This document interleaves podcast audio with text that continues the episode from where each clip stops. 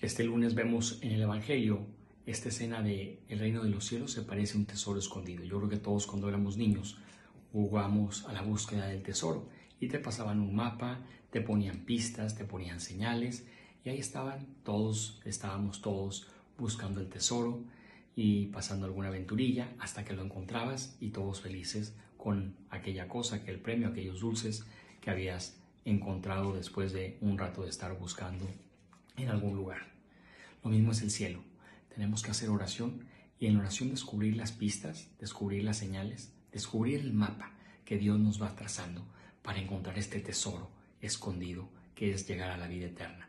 Solamente en la oración somos capaces de percibir la hermosura de la vivencia de la ley de Dios, la hermosura de los medios que la Iglesia nos ofrece también para alcanzar la vida eterna y para descubrir este tesoro que el Señor nos invita que no nos cansemos de buscar. Dios te bendiga.